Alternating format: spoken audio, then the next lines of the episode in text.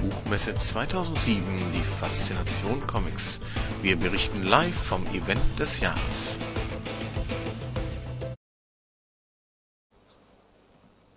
Hello, guten Morgen, good morning.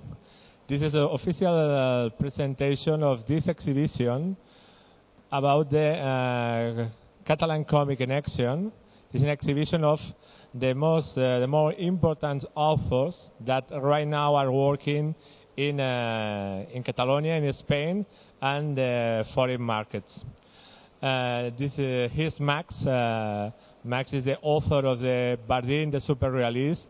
Is an important uh, Catalan uh, cartoonist, and also uh, in in this comic fair of Frankfurt, the Catalan uh, artists are represented but another authors like uh, Laura, Oriol Garcia, Miguel Gallardo, and Albert Monteys. Albert Monteys is also the um, the, the publisher of the magazine El Jueves, which is very popular around the world, about a cover with the the, the son of the king of Spain making love with uh, her wife. And then uh, the, the, the objective of these uh, small exhibitions, there are 40 reproductions, is uh, you can um, you can have a small idea about the quality and the variety of the Catalan authors that are publishing right now in uh, in Spain and other places. And uh, then I, I, give the, the micro to, to Max, uh, and Max uh, say you a word. Thank you.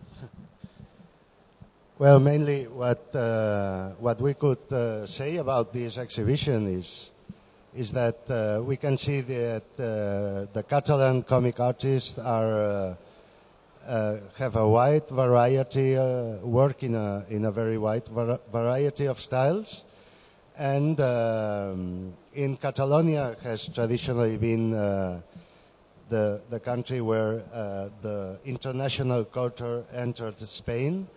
So it was through Catalonia that uh, all the revolutions in the comic world have been happening.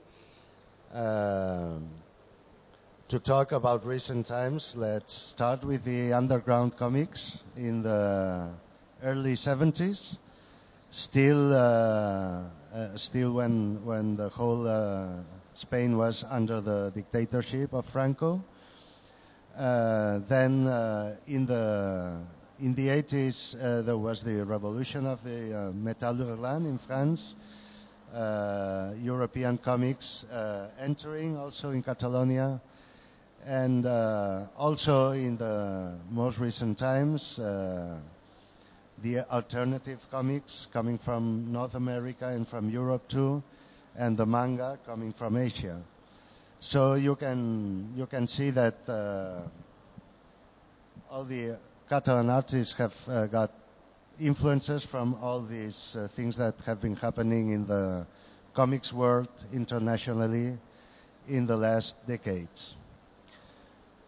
Um, well, that's all about it. I think the best thing is that you go and and see the panels and learn the name of these uh, wonderful artists.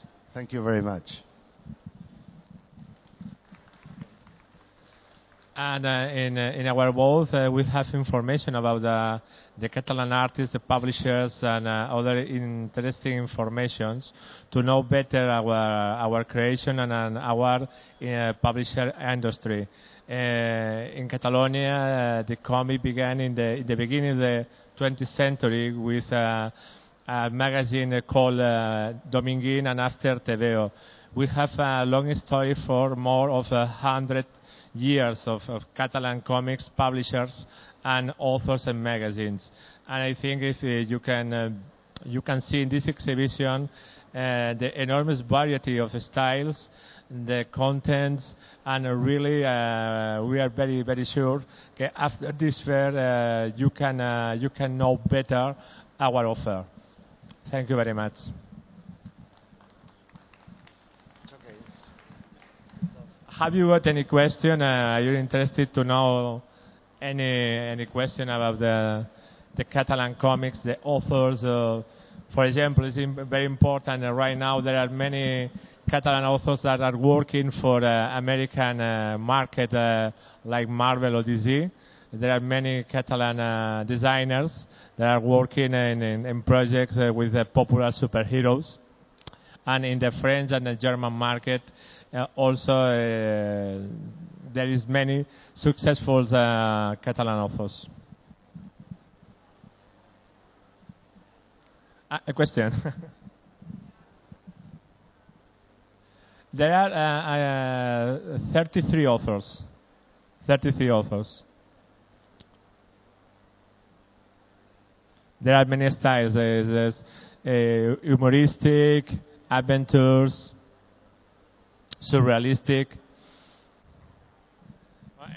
In Spain, is uh, there are a lot of uh, popular comics. There's, is uh, Mortadelo y Filemón is published in German. And, uh, it's called uh, Smart and Clever It's very popular, Francisco Ibáñez. It's a classic comic. It's, this comic uh, is um, 50 years old. Next year uh, uh, will be the 50th anniversary of Mortadelo.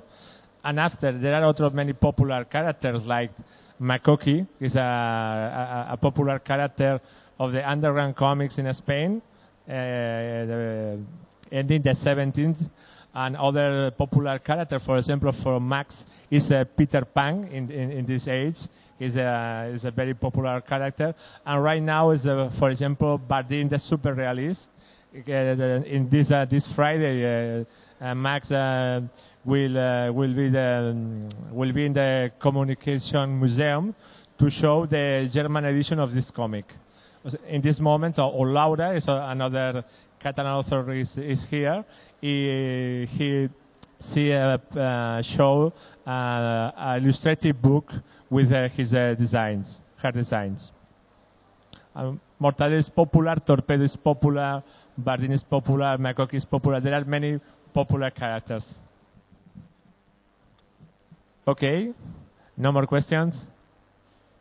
Thank you very much, and uh, we hope you enjoy of this exhibition.